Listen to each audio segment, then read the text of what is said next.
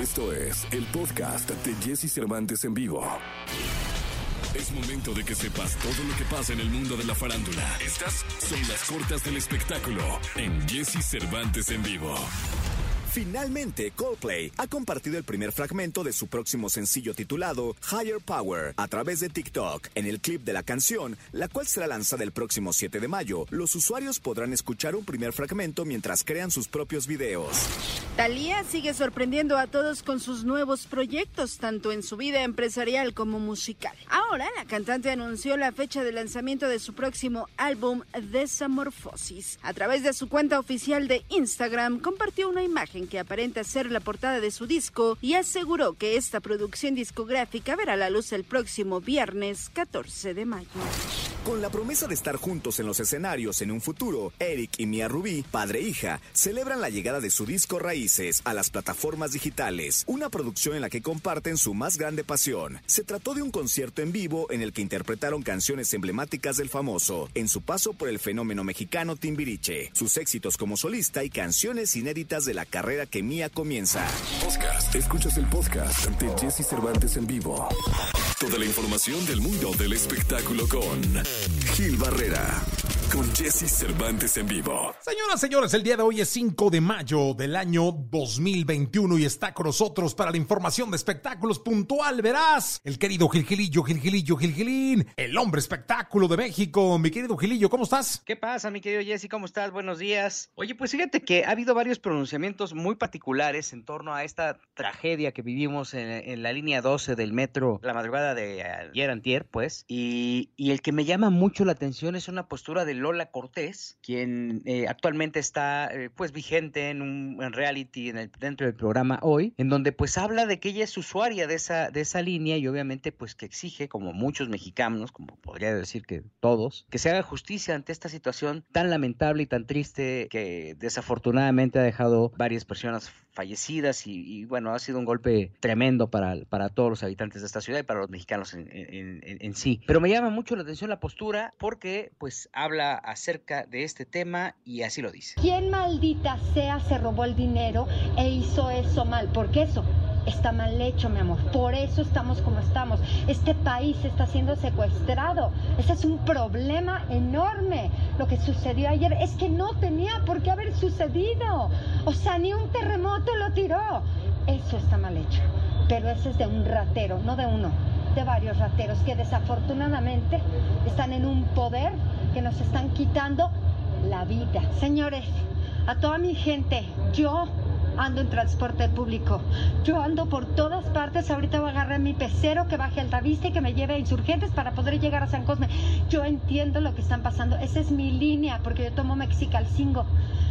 Lo siento en el alma, me duele, porque desafortunadamente estamos en un país que nadie va a hacer una investigación, a nadie le va a importar.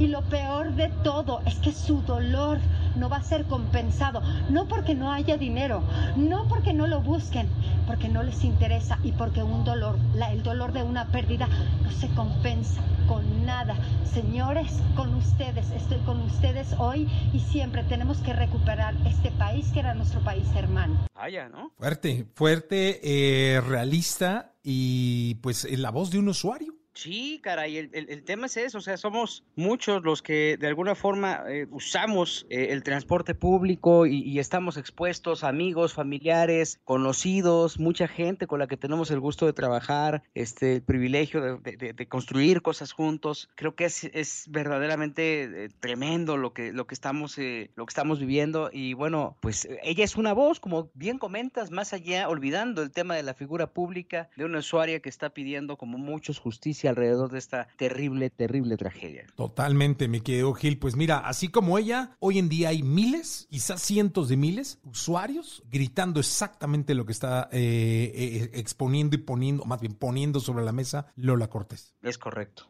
pues desde acá nuestras condolencias a toda la gente que sigue padeciendo, que sigue sufriendo esta situación. Insisto, unirse en este al unísono, a, en un solo grito, pues a, a, exigir justicia para que las cosas, pues como bien comentas, la justicia sea y se pongan en su lugar, mi querido Jesse. Pues así sea, mi querido Gil. Te escuchamos en la segunda, ¿te parece? Claro que sí, Jesse. Buenos días a todos. Buenos días. Podcast. Escuchas el podcast de Jesse Cervantes en vivo. Lo mejor de los deportes con Nicolás Romay. Nicolás Romay.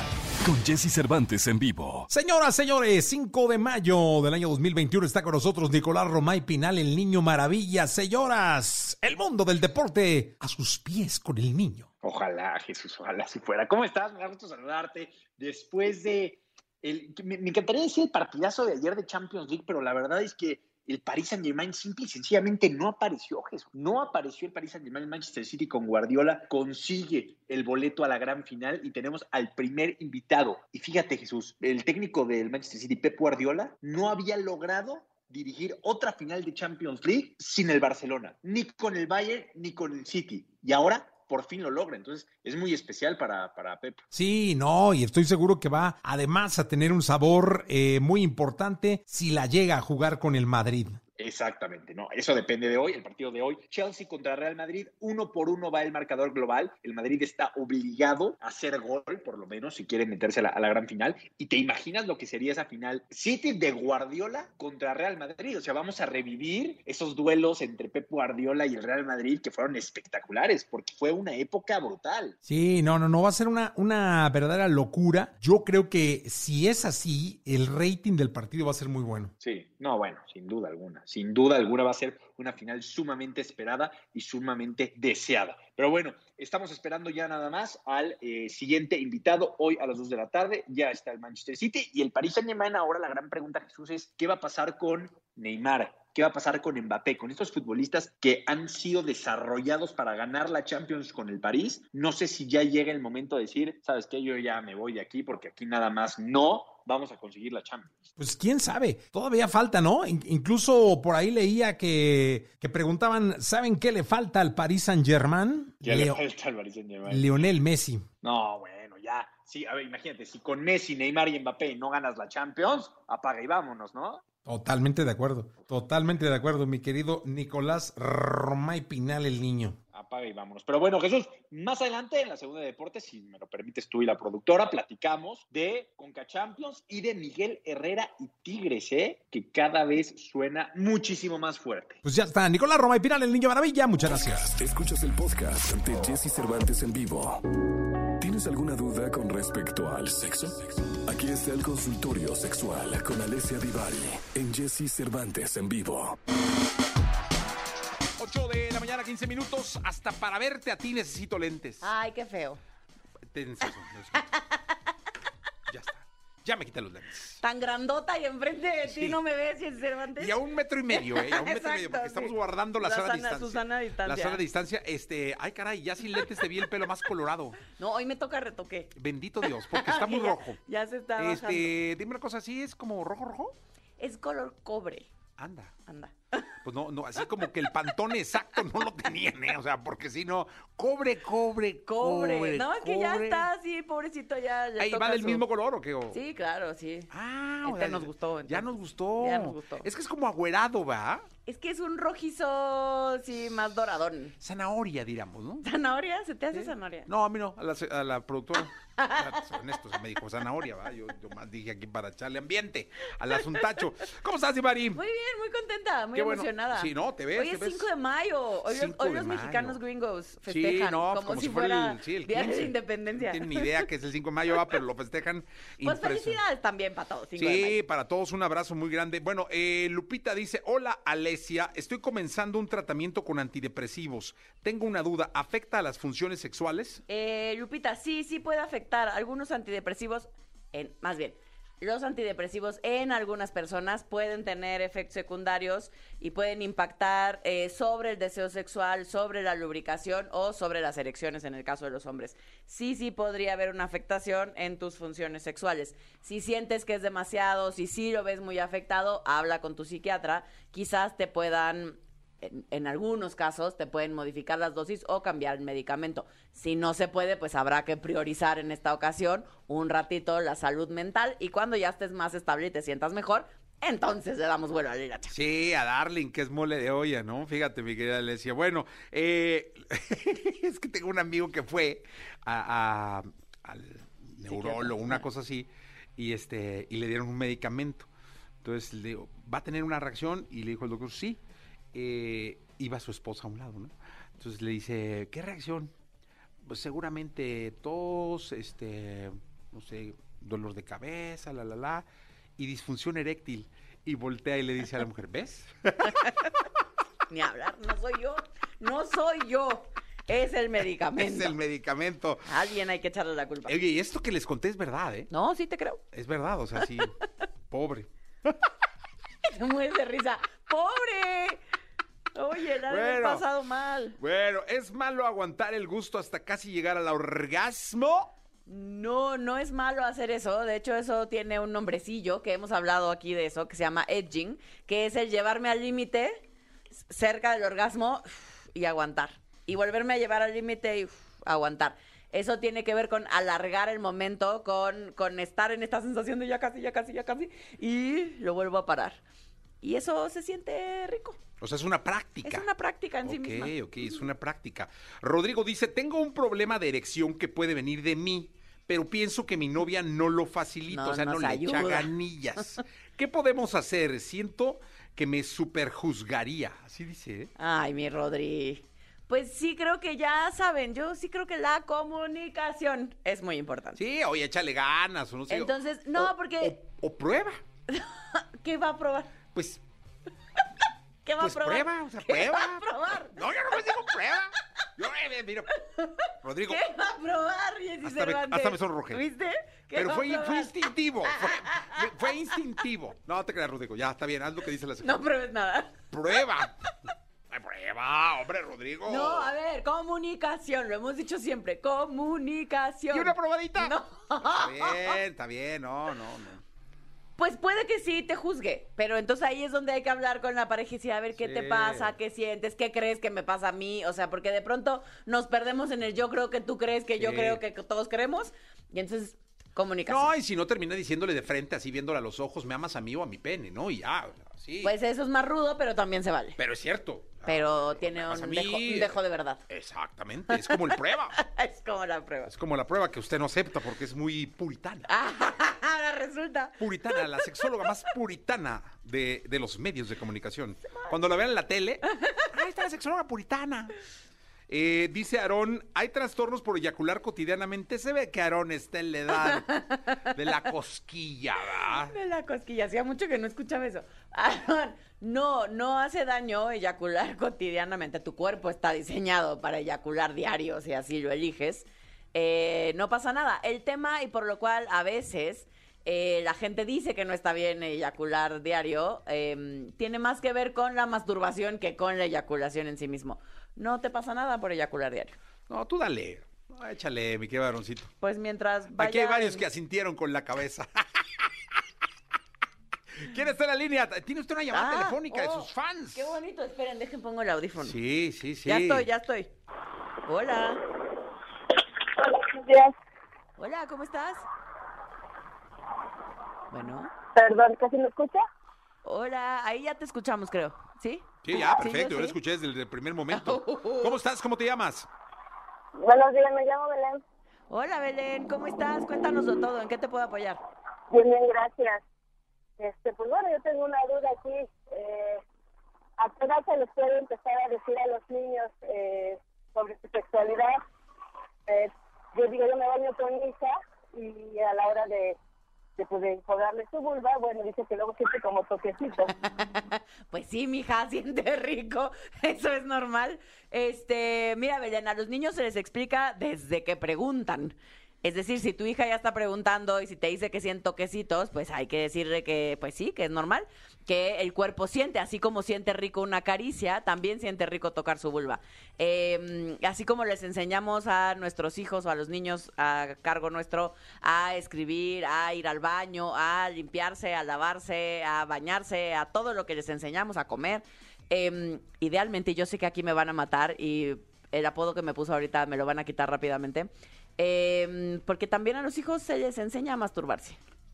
Y entonces muchos papás y mamás ahí se me paran de pestañas, ¿no? Y no me refiero a mecánicamente le vas a agarrar su mano y le vas a enseñar a masturbarse, sino a explicarle que tocarse eh, es parte de su naturaleza y que si ella lo quiere hacer, se vale. Y se le enseña que primero se lava las manitas porque hay que tener las manitas limpias para tocarnos. Se puede ir a su cuarto y aprendemos a respetar la intimidad de los hijos. eh, y cuando esté lista y quiera salir a, ¿A qué jugar. edad es pertinente esto de, de- de ya enseñarlos a decirles de la Conforme van preguntando. Los niños de manera natural, en general, te van preguntando. Eh, somos los papás o los adultos los que les empezamos a decir, no, eso no, niño cochino, niña sucia, o no te toques, o eh, quítate de ahí, em, o simplemente no les contestamos. Y entonces el niño o la niña se queda como, ok, entonces de esto no se habla, ¿no? Em, en realidad empezamos a educar en la sexualidad desde que nos dicen que vamos a ser mamás o papás, ¿no? Desde si pinto el cuarto de rosa o de azul porque es niña o es niño y todo lo que espero de ese bebé o de esta niña, en el caso de tu hija Belén, desde que te dijeron que iban a ser, desde ahí ya estamos educando en la sexualidad. Eh, y por lo tanto, cuando son chiquitos, ¿cuántos años tiene tu hija Belén? Eh, seis. Seis. Por ejemplo, eh, ahorita la parte importante tiene que ver con los nombres, eh, con nombrar el cuerpo, eh, con todo lo que tiene que ver con la higiene corporal, con aprender a limpiarse, a lavarse, a bañarse, a todo eso, con enseñar la diferencia entre público y privado, ¿no? A esta edad es cuando hacemos mucho hincapié entre la diferencia entre público y privado y cómo eh, tocarse es un acto privado y que alguien te toque, por supuesto, es algo que tú necesitas elegir, ¿no? Es cuando hacemos toda la prevención de abuso a esta edad. No importa si nunca has escuchado un podcast o si eres un podcaster profesional. Únete a la comunidad Himalaya. Radio en vivo. Radio en vivo. Contenidos originales y experiencias diseñadas solo para ti. Solo para ti. Himalaya. Descarga gratis la app. Ah, ok. Muchas gracias. ¿Vale, Belén? Gracias, Belén. Gracias por hablar. Un abrazote. Abrazo, gracias Belén por estar acá. Hola Alesia, estoy a cuatro meses de casarme, pero nunca. Es Fernanda. Eh, hola Alesia, estoy a cuatro meses de casarme, pero nunca he tenido un orgasmo con mi novio. Para mí eh, no era un problema, pero platiqué con unas amigas y me dicen que lo mejor de tener relaciones son los orgasmos. ¿Cómo podría hablarlo con mi pareja sin que me lo tome a mal? Ay, Fernanda, ¿qué? Déjalo, Prueba. no te cases aquí, No, vas a decir. prueba. Prueba. O sea, es, es lo mismo, ¿Prueba Fernanda, ¿Con quién? ¿Con qué? Prueba. Con un vibrador. No, pues prueba. oye, oye, no más digo, ahí ya que echa a volar su A ver, imaginación. Fer, a veces las amigas no son tan buenas consejeras. Y no porque esté mal y porque no esté chido alcanzar el orgasmo, es parte de nuestra sexualidad. No es el objetivo de la sexualidad o de tener un encuentro sexual. Eh, si tú te la pasas bien y para ti no era un tema el, el- el tema de los orgasmos, ¿cuál es el problema? ¿No? Pero bueno, ya te entró el gusanito y ya sientes que algo ahí. ¿Lo amas a él o a los orgasmos? Ahí vas a empezar. No, a ver, creo que e- el tema de hablar con él y de decirle es, yo no sé qué tanto, porque aquí no nos lo especificaste, Fernanda, si él está claro con que tú nunca has tenido un orgasmo, por ejemplo, ¿no? Porque lo que pasa es que si después pues, ¿cómo va a estar? de muchos años, los que sea que lleves con él, le dices, es que siempre así nunca has tenido un orgasmo, es poco probable que no se ofenda o que no la pase mal o que no te diga como, ¿cómo? ¿Cómo cinco años, cuatro años, un año o el tiempo que llevemos y tú no me habías dicho o los habías fingido? Eh, eso sí sucede que la gente de pronto, eh, los hombres en ese sentido se pueden, se pueden ofender y yo diría ahí un poquito sí con justa razón porque, porque pues no les habíamos dicho. em, entonces, pues si para ti ya ahorita ya es un tema, Fer, y es importante, habrá que hablar con el galán y decirle. eh, y hacerte cargo de lo que para ti era importante. Y decir, la verdad es que para mí nunca había sido un tema, yo no creí que fuera importante, pero hoy que mis amigas me lo dijeron, empieza a resonar en mí y sí quisiera ver qué me pasa con eso y lo puedes investigar junto con él eh, o puedes acudir a una consulta y ver qué, qué está sucediendo, que por lo cual nunca has tenido un orgasmo. Vía WhatsApp nos dicen que bueno que hablan sobre la sexualidad de niños. Dice, yo tengo una de 10 y otra de 8. Podríamos hacerlo el tema de los lunes, ¿no? De- el, del Del próximo lunes. Sí, claro. Podemos hacerlo el tema de los lunes y luego es, eh, es una pregunta, ya cambia el tema. ¿Es cierto que si constantemente tragamos semen puede haber una infección? Eh, pero no tiene que ver con la constancia. No, no, sí, sí, a ver. ¿qué pasó? No, no tiene si no que es ver- un día sí, un día no, no, no. Pero digo, puede ser súper constante que si la persona de la cual estás ingiriendo el semen está saludable, no pasa nada. No es el semen el problema, es la salud de quien expulsa ese semen. Se considera una práctica de alto riesgo, igual que tener un encuentro sexual sin condón. eh, porque al ingerir el semen, pues todas las infecciones de transmisión sexual están presentes. Que todas. Todas. Para que tengan cuidado. Alessia Divari, muchas gracias. Un placer tenerte acá en la cabina. Igualmente, nos vemos el lunes para hablar de sexualidad infantil. Sí, está padre. Vamos a hablar de sexualidad infantil el próximo lunes. Gracias. eh, vamos a ir a un corte comercial. Son las 8 de la mañana con 27 minutos. 8 de la mañana ya con 27 minutos. Regresamos. Podcast. Escuchas el podcast de Jesse Cervantes en vivo. La tecnología, sus avances, gadgets, lo más novedoso. José Antonio Pontón en Jesse Cervantes en vivo. El querido José Antonio Pontón, al cual saludo con cariño. Mi querido Pontón, ¿cómo estás? ¿Qué hubo, Jessy? ¿Cómo andas? ¿Todo muy bien? Todo chido. ¿Tú qué tal? Bien, contento. Hoy vamos a hablar de Twitter Space. Cuéntanos qué es. Exactamente, Twitter Spaces ya está disponible ahora sí para todos. Ya habíamos hablado hace unas semanas de que había como algunas pruebas de Twitter Spaces. Sin embargo, ahorita si tienes más de 600 seguidores, ya sea que tengas instalada la aplicación de Twitter en iOS, en tu iPhone o en tu teléfono con Android, vas a poder utilizar esta nueva función. ¿De qué se trata? Bueno, pues es, mm, digamos que transmisiones en vivo, pero solo de audio digamos que los millennials eh, están descubriendo el radio. o sea, lo que sucede es que cuando vayas a escribir un tweet, digamos, en la parte mm, inferior derecha, eh, de cuando abres la aplicación y vas a escribir un- justamente una publicación, cuando presionas ese botón, ahora te va a aparecer una nueva función que dice, eh, si está en español dice espacios y en inglés dice spaces, ¿no? Entonces presionas ese, ese botoncito azul que dice más como para escribir un tweet, dice espacios. Esto de espacios es que inmediatamente te va a abrir una nueva ventanita en donde te dice, ¿quieres iniciar el espacio? Ponle un nombre, ¿no? No sé, este, es una prueba, o hola, ¿cómo están? O buenos días, lo que tú quieras, y vas a empezar a hablar. Eh, así, nada más, puro audio. No es ni video, no es fotos, no, no es texto, es puro audio a través del micrófono de tu celular y vas a empezar ahí a decir tus ideas. Ahora, tú puedes, digamos, como, entre comillas, co-conducir este espacio o este, pues, este audio con alguien más que te esté oyendo, tú puedes decirle, ah, pues, a ver, Jesse, este, vente para acá y vamos a hacer un Spaces tú y yo. Y la gente se va uniendo y va escuchando este, estos audios así y nada más te va diciendo, eh, la gente que se va uniendo dice oyente. Pero si quieres que ese oyente, em, quieres meterlo como también para que, que conduzca también el, el Spaces, pues lo puedes tú como el, el digamos, el host o el iniciador de este Spaces, puedes jalarlo a que también puedan participar. Entonces puedes tener a dos, tres, cuatro personas hablando al mismo tiempo y todos los demás estén oyendo. Ahora, los oyentes, ¿cómo le hacen para oírte? En la parte de arriba, eh, cuando tú abres la aplicación de Twitter, ahora ves que también está esta función que se llama Fleets, que yo creo que poca gente la usa. No sé si tú la usas, yo no lo uso tanto, que es como las stories de Instagram, pero en Twitter. En mi vida he subido una historia a Twitter. Nunca. Sí, como que no, no sé. eh, pues ahí las tienen, a ver cuánto dura esa función. Ya tengo bastante con las de Instagram como para ahora tener que subirlas a Twitter. Estoy de acuerdo contigo, sí, sí, sí, totalmente. Entonces, bueno, pues lo que hace, eh, eh, en vez de que aparezca como un fleet, va a aparecer como un, un circulito, como si fuera una story, digamos, pero en, en Twitter, pero de color morado. Entonces eso quiere decir que hay alguien haciendo un Spaces. Es un, digamos, repito, una transmisión en vivo de solo audio. Ayer estuve en la noche haciendo unas pruebas, dije, ah, bueno, pues en una de esas, si le conecto un micrófono externo o al teléfono, este, por el puerto USB o por el puerto este, jack 3.5 milímetros, el de lo- los audífonos tradicionales, pues igual puedo tener una mejor calidad de audio, puedo igual meter, no sé, algo de música, y no, bueno, estuve probándolo y no me dejó, haré más pruebas, pensando en que igual podrías hacer eh, pues, producciones de audio un poquito más sofisticadas, pero parece ser que la aplicación solo te deja o solo te habilita el, el micrófono de llamadas, ¿no? El, micrófono tradicional del teléfono para que desde ahí puedas participar en estos spaces. Oye, entonces con los AirPods no se puede.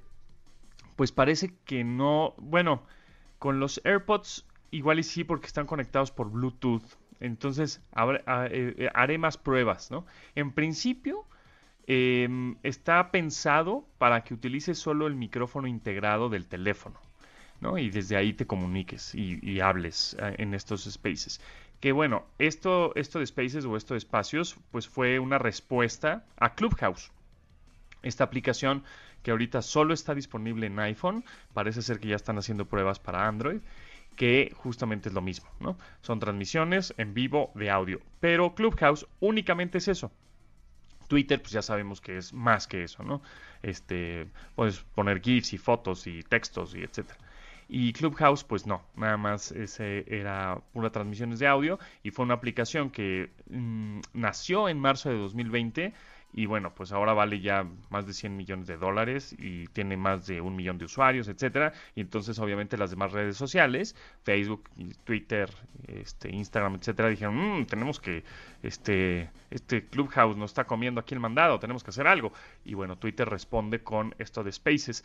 Habrá que probarlo, habrá que ver qué tanto funciona, habrá que ver también si la gente lo adopta y si le gusta estar escuchando eh, audios en vivo a través de Twitter que eh, otra de las características que están interesantes es que si tú estás escuchando un Spaces, un espacio de alguien, eh, y cierras la aplicación, bueno, más bien la pones en segundo plano y estás haciendo otras cosas con tu teléfono, puedes seguir escuchando ese audio. Entonces, bueno, de alguna manera está interesante. Oye, ¿y no reaccionaron tarde eh, a Clubhouse? O sea, siento como que Clubhouse llegó, pum, se metió y luego fue una reacción así de, de ya sabes, de pánico, de suéltelo y todo el mundo puede, y ahora ya Spotify, ya, así, no, no sé, me parece que reaccionaron tarde.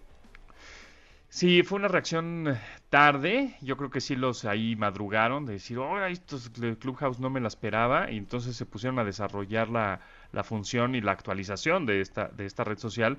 Pero bueno, pues sabemos que no, no fue tan, no es tan fácil desarrollar una nueva función en una red social. Entonces, definitivamente los, se, confiaron, pero bueno, pues ya está ahí. No sé qué tanto funcione. Por ejemplo, a ver, ahorita me voy a meter a Twitter a ver si hay alguien haciendo un Spaces. No hay nadie. Sí, ahorita eh, intentaron aquí, pero recordarles que es para más de 600 seguidores, ¿no? Para quien tiene más de 600 seguidores. Es correcto, sí. Cuando ya pasas de los 600 seguidores, se te habilita esta función.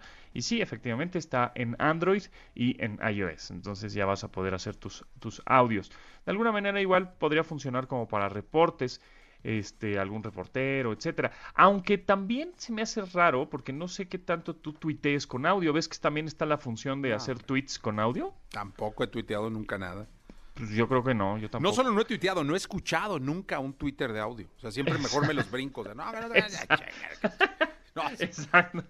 a mí me pasa exactamente lo mismo. Digo, ay, no, qué pereza, bye, ¿no? Sí, totalmente, me este Pontón. Así que bueno, pues. Pero vamos, eh, eh, dime una cosa. Esta, esta sección la podríamos haber sacado en, en Spaces, en Twitter Spaces. Justo por eso ayer estuve haciendo como pruebas. Dije, bueno, pues en una de esas, si ya el radio este, ya es una producción pues más profesional y pone rolas y pone audios incidentales y tiene una mejor calidad de audio, los micrófonos, etcétera, pues en una de esas podemos hacer que EXA tenga su propio Spaces y la gente puede escuchar ahora sí radio a través de Twitter, ¿no? Algo así. Estuve haciendo pruebas y no lo logré, sin embargo, no me voy a dar por vencido. Yo creo que sí vamos a poder hacerlo para que la gente también pueda escuchar la estación a través de Spaces. Pues así, así lo haremos, mi querido Pontón. La próxima trataremos de salir por Spaces también, ¿te parece? Me parece buena idea. Pontón, gracias. Buenazo, muchas gracias, Jessy, que estés bien. Gracias, vamos a continuar con este programa 850. Podcast. Escuchas el podcast ante Jesse Cervantes en vivo. Martín Hernández. Con más de 20 años de carrera en el diseño y producción de audio, se ha convertido en ganador de premios y grandes enseñanzas. Se ha destacado como uno de los supervisores, editores y diseñadores de sonido más solicitados en Hollywood. Hoy, aquí con Jesse Cervantes, en Exa tenemos una entrevista con Martín Hernández y hoy tengo la oportunidad, porque luego hay, maestros, ¿sabes? O sea, hay, hay, hay, maestros que te cuentas en la escuela, hay maestros que te cuentas en tu casa, pero hay maestros que te cuentas en la vida, y este es uno de ellos. Y no lo digo de ninguna manera por barbear, porque no tengo necesidad de hacerlo, porque lo conozco hace mucho tiempo, sino porque realmente su trabajo y todo el esfuerzo y todo lo que he aprendido, hecho y compartido, me llevan a considerarlo un maestro de la comunicación y del entretenimiento.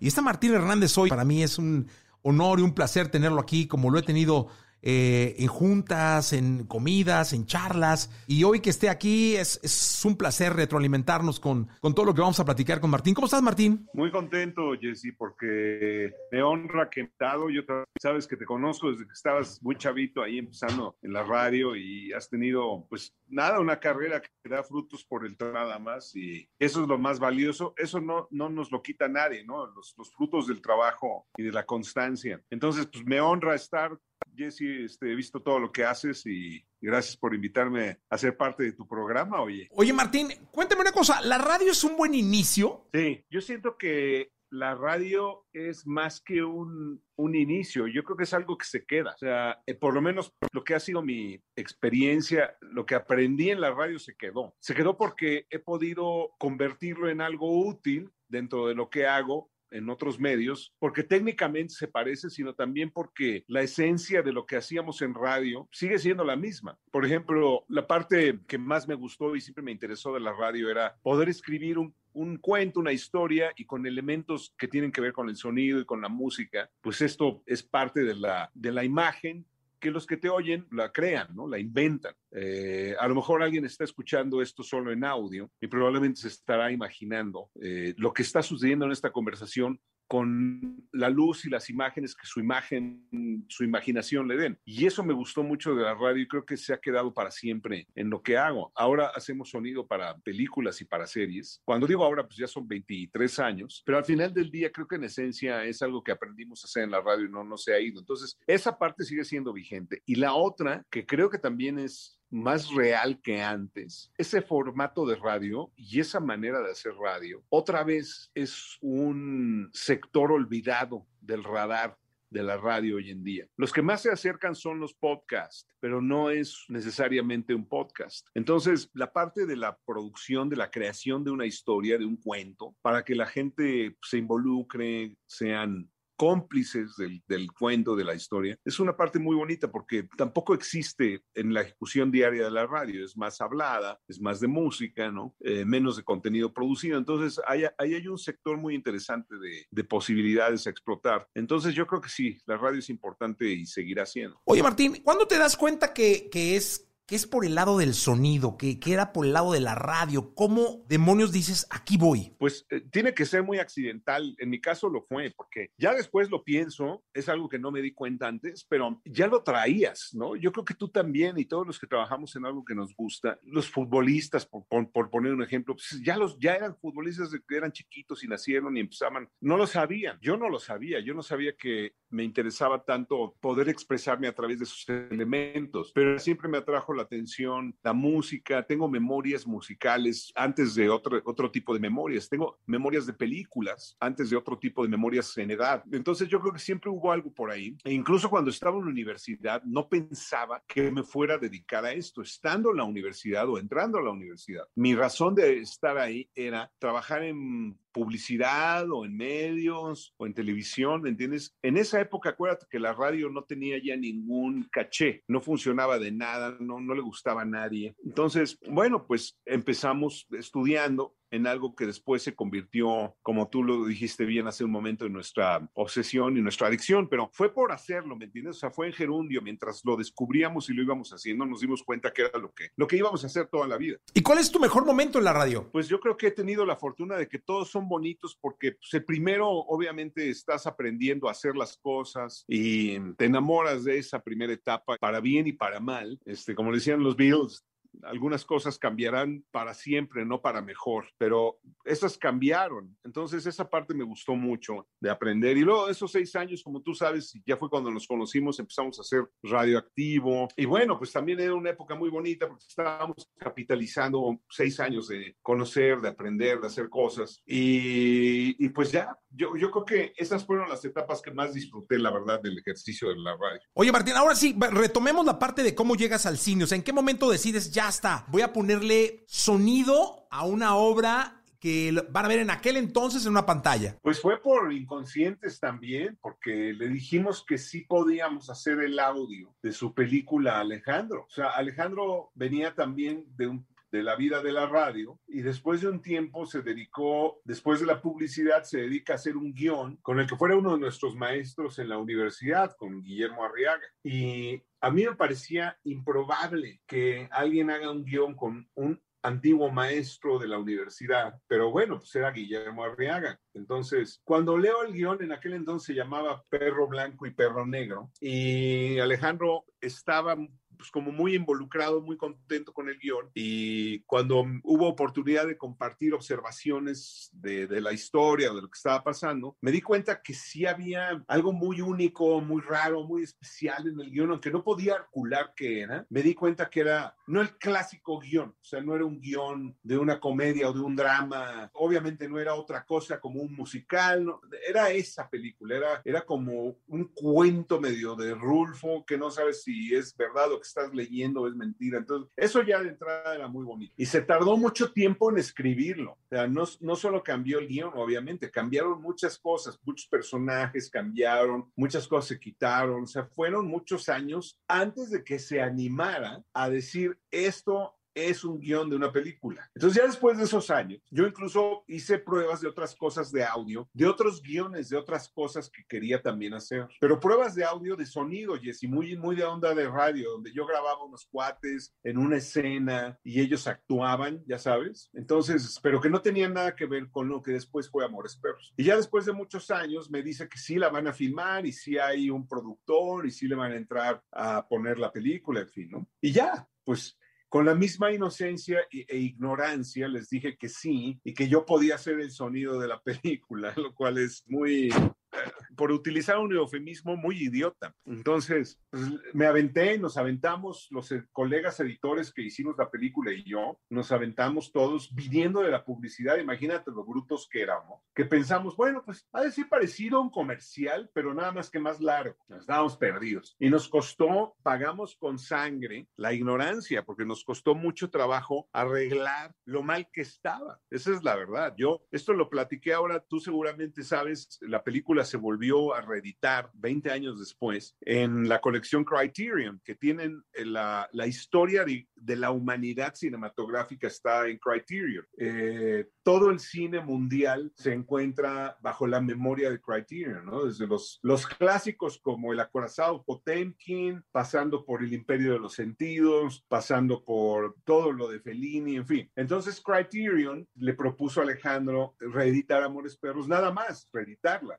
Es decir, tomar el máster que existe, que ha vivido 20 años, y sacar. Y Alejandro les propuso rehacer lo que él todavía como te dice mucho de un director, todavía ve como defectos de fabricación. Y si existe la posibilidad de arreglarlo, lo vamos a arreglar. Entonces se encerró con Rodrigo Prieto, el fotógrafo, y rehicieron la imagen digitalmente, ahora en alta definición, en 4K, porque tú te acuerdas que antes las películas eran todos químicos y revelados. Entonces tú podías ver Amores Perros en un cine y se veía completamente distinto a otro cine, y a otro cine, y a otro cine, y a otro cine, porque eran películas de 35 milímetros, reveladas como con, pues es como si tú revelas un negativo y vas a un laboratorio, te van a dar un negativo, una foto diferente a otro laboratorio, otro laboratorio. Y luego si en el cine no está bien el foco del proyector, vas a ver otra película. Entonces, la verdad, todos los que vimos Amores Perros vimos 20, 20 mil millones de copias diferentes de una película y la que se veía en la tele es otra película y la que se ve en, en, en, en VHS es otra película. O sea, todo es, es una tragedia, ¿no? Y bueno, el audio, ni te digo, o sea, no sabíamos cómo hacer el audio, no lo hicimos bien, tiene chipotes por todos lados. Hace cuenta que estaba algo súper complejo hecho y de repente nada. Luego otra vez y luego nada.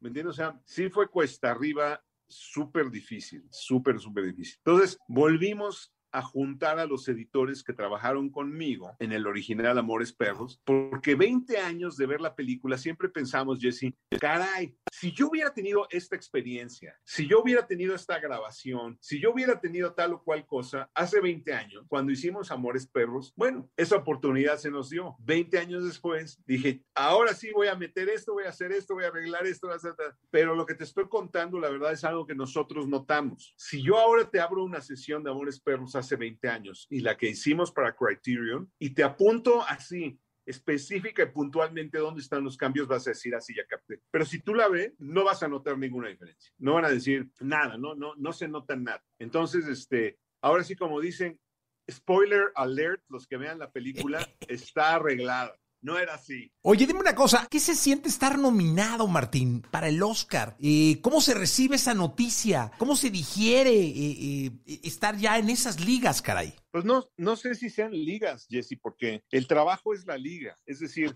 yo creo que la, la, oportunidad de trabajar en un proyecto, esa es, digamos, la, la liga mayor, porque pues es donde te vas a tener que enfrentar a tus limitaciones, a tus miedos, a tus, sí, a tus, tus limitaciones, básicamente. Entonces, yo creo que la, la verdadera liga, digamos, la, la forma de, de entender hasta dónde llegas es en un proyecto Ahí yo me he dado cuenta de lo limitado que estoy, las ideas que se quedan a la mitad, que no llegaron a donde yo quería que llegaran, en fin, ¿no? Muchas cosas que a lo largo de, de, de mi carrera, que no es muy grande, he aprendido a base de golpes y de caerme. Y yo, la verdad, y esto solo lo digo por mí, yo soy el, el, el, el único al, al, cual echarle la culpa, ¿me entiendes? O sea, yo soy el único que se ha ayudado y se ha puesto el pie, yo solito, y varias veces, ¿no? Como decía José Alfredo Jiménez, tropecé dos veces y con la misma piedra. Sí era de José Alfredo Jiménez esa, ¿verdad? Creo que sí. O de eh. Miguel Aceves Mejía. Alguno de ellos. No, no, te lo puedo asegurar porque caería el mismo error. O sea, no, no, no estoy como tan seguro, pero el dicho sí está. Un, un caballo no tropieza sí. dos veces en la misma piedra. No, bueno, yo hasta cuatro o seis veces, ya sabes. Oye, Martín, y dime una cosa. ¿Qué película te hubiera gustado sonorizar?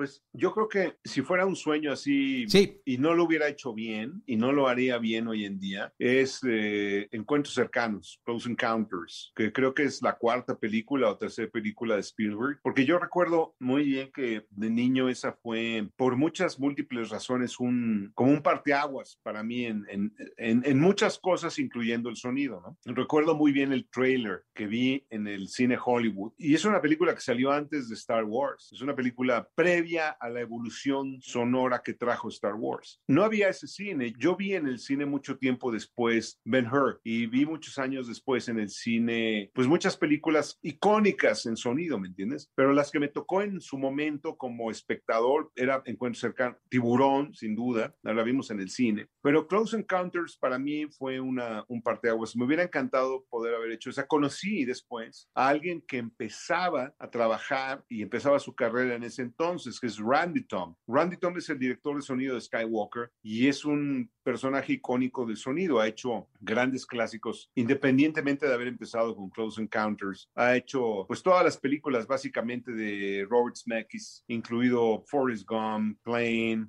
pues todas las de Zemeckis. Y hizo la última de George Clooney, que dirigió George Clooney, esta última Midnight Sky, y nos ayudó enormemente, porque yo lo conocí una vez que hizo una película en Skywalker, eh, nos ayudó con Revenant enormemente. Él hizo básicamente la escena que ves del ataque del oso con el Leonardo, la construyó Randy. Y él me contó de que el diseñador original de sonido de Close Encounters destruyó las cintas magnéticas de los diseños de sonido de las naves y de todo esto porque no quería que nadie más las fuera a utilizar después. Eso te dice mucho del tipo de persona que era el diseñador ese original, ¿no? Pero, pero bueno, así fue. Ese sonido se perdió para siempre. ¿Qué haces ahora? ¿Qué, qué estás haciendo, Martín? Estamos haciendo muchos eh, proyectos para plataformas, porque ya naturalmente la distribución, independientemente de la pandemia, que claro, eso ayudó, pero independientemente de la pandemia, las, la, las plataformas ya son un vínculo muy cercano con nosotros como consumidores, ¿no? Si yo te digo, oye, ve una serie o una película que acabo de hacer, pues nada, terminamos ahora de platicar tú y yo, prendo la tele y la veo, y ya, así de simple, mientras estamos cenando o comemos unas palomitas, ¿me entiendes? Entonces estamos haciendo todas estas series para plataformas que tienen un valor intrínseco cinematográfico, es decir, se ejecutan como cine en todo el, el, el proceso, pero con tiempos distintos, con ciertos rigores específicos que no, no tenemos el lujo del tiempo del cine. Y ya, pero por ejemplo, un director muy importante en México como Luis Mandoki, que básicamente ha hecho cine toda su vida, está filmando ahora, vamos a hacer esa película, y yo tuve una conversación con él y con su productora, que es eh, Ana Roth, que es una legendaria productora en México.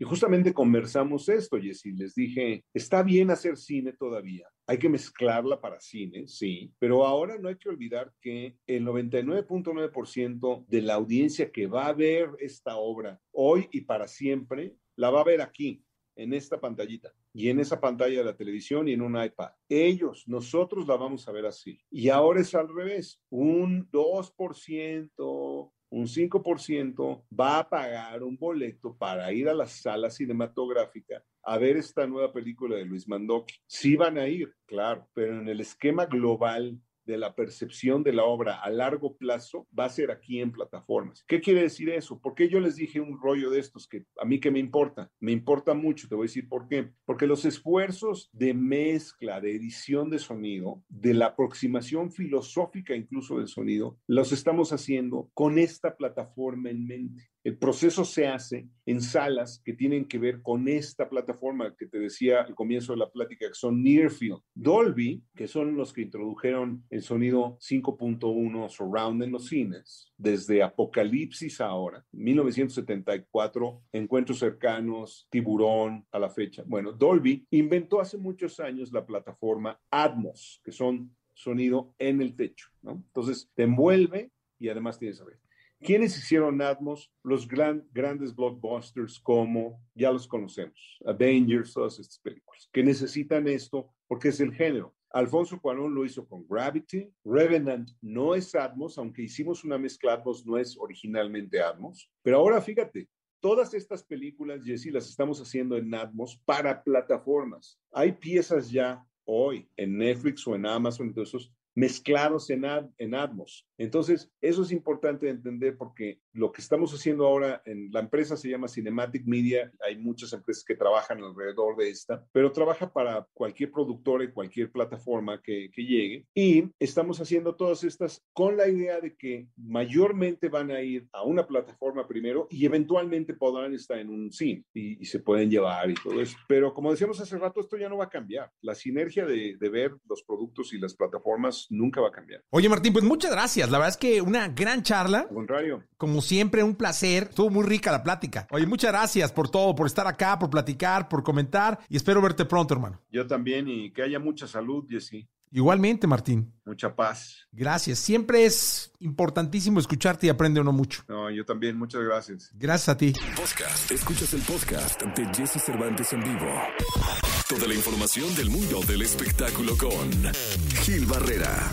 Con Jesse Cervantes en vivo. Bien, llegó el momento de la segunda de espectáculo 5 de mayo. Estamos en este miércoles 5 de mayo y está con nosotros Gilgilillo, Gilgilillo, Gilgilín, el hombre espectáculo de México. Mi querido Gilgilillo, ¿qué nos cuentas en esta segunda? El fin de semana se dio a conocer eh, que había fallecido Ray Reyes, ex integrante del grupo Menudo, y vaya que se ha levantado una serie de, de controversias alrededor, este, eh, explicando qué fue lo que pasó. Él formó parte de esta agrupación justamente por ahí de 1983 y bueno, pues este, junto con Javier, Ricky, René, Miguel, Johnny y este Ray Reyes. Y bueno, alrededor de esta situación, pues este, ya hay declaraciones concretamente de Raúl Reyes, hermano de Ray, quien externó lo siguiente. En lo personal, obviamente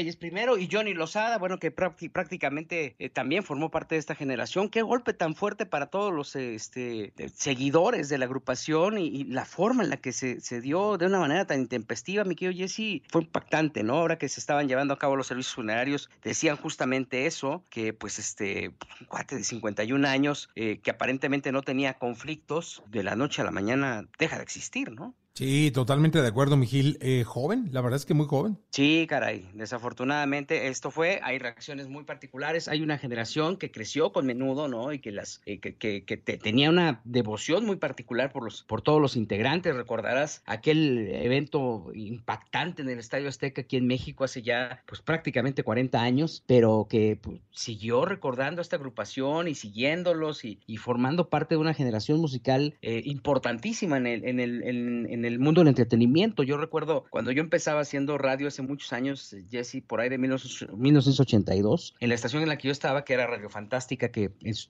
ahora es Radio Fórmula, pues tocaba pura música en español y, y teníamos tres horas eh, de, de de locutores en vivo. Estaba yo de 3 a 4, de 4 a 5 Claudia Silva, de 5 a 6 Cristian Castro y de 6 a 7, digamos que el prime time de, de, ese, de esa barra vespertina era justamente la hora de menudo. Y cada que había o cada que llegaba un integrante a las instalaciones que estaban en Río de la Loza, allá en, el centro, en el doctor Río de la Loza y Bucareli, no sabes la euforia, cómo se llenaba eh, la parte de abajo de la estación por tratar de al menos tocar a uno de los integrantes eh, que, que, eh, asistían en este plan promocional. Y, lo recuerdo como si hubiera sido ayer, a pesar de que han pasado ya muchos años, eh, esta euforia tan particular que tenían que, que, no he encontrado y que no he visto en otras agrupaciones de esta, eh, con estas características. Sí, menudo fue un fenómeno de esos que cíclicamente luego tardan en volver, pero que movió a todo el continente, ¿eh? a todo el continente. Sí, sí, sí, sí, sí, la verdad, y bueno, que haya tenido esta pérdida, eh, vaya, vaya que, que debe ser dolorosa para todos los fanáticos.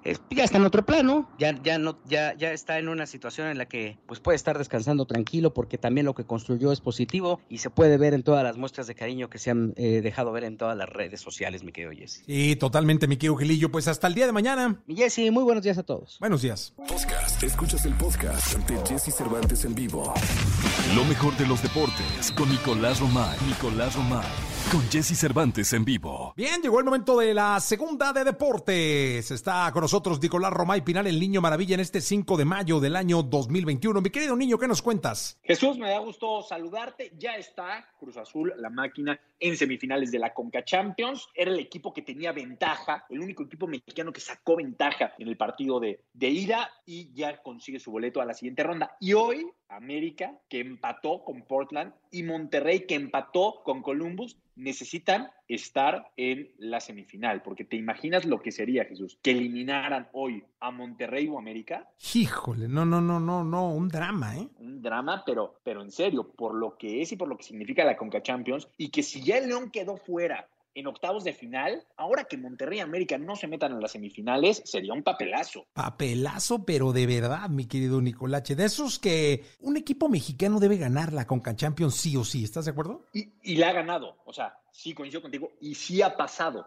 Pero a mí también me da la sensación de que los cuatro equipos mexicanos tienen que también estar siempre en semifinales. O sea, que, que no debería de haber razón. Y León, que era el campeón del fútbol mexicano, pues quedó fuera muy temprano en el partido. ¿eh? Sí, totalmente de acuerdo, mi querido Nicolache, totalmente de acuerdo. Pues bien por la máquina y vamos a ver qué sucede. Sí, Jesús y eh, Miguel Herrera y Tigres, ¿eh? ¿Ya están? ayer en la tarde empezó a sonar ya prácticamente como un hecho Miguel Herrera. Va- nos vamos a divertir, ¿eh? Con el Piojo Herrera cuando se confirme que se va a confirmar hasta que eliminen a Tigres del torneo. No lo van a confirmar antes y es normal, pero de que nos vamos a divertir, nos vamos a divertir. Totalmente de acuerdo, mi querido Nicolache. No, va a ser una fiesta y va a tener una presión impresionante. Gracias, mi querido Nicolache. Te mando un abrazo, Jesús, buen día. Buen día, te mando dos. Escucha a Jesse Cervantes de lunes a viernes de 6 a 10 de la mañana por Exa FM.